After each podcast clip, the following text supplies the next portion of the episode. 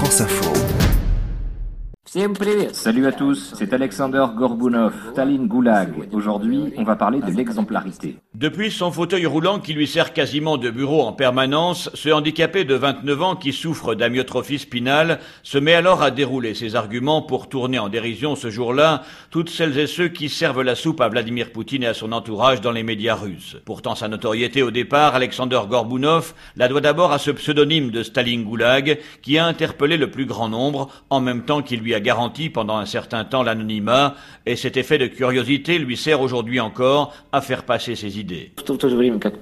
Ça m'amuse toujours de savoir que lorsque quelqu'un vient sur mon site et voit Staline de profil, certains pensent qu'on aime cette époque.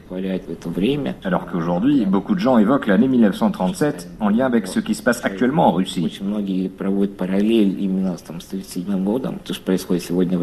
Longtemps abrité derrière son pseudonyme de Staline Goulag, Alexander Gorbunov a fini par révéler il y a deux ans qui il était vraiment, un jeune homme d'une vingtaine d'années, lourdement handicapé donc, et originaire du Daghestan, une des régions les plus pauvres et les plus instables de Russie. Une apparition au grand jour qui n'a fait que décupler son audience, d'autant qu'elle s'accompagnait à l'époque de pressions policières sur sa famille, à un moment où le pouvoir déjà cherchait à connaître sa véritable identité. Depuis, Alexander Gorbunov a continué de délivrer régulièrement ses analyses au vitriol sur le pouvoir de Vladimir Poutine, sur la façon, par exemple, dont il a assujetti la plupart des grands médias en Russie.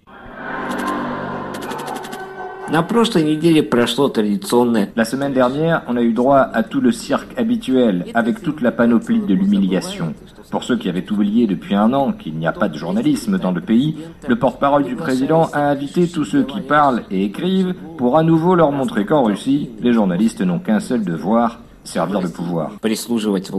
Après avoir révélé donc sa véritable identité à des journalistes occidentaux qui lui demandaient s'il n'avait pas peur de prendre de si grands risques, Alexander Gorbunov, Staline Goulag, a répondu simplement que face à certaines situations constatées par tous en Russie, il lui était impossible de se taire.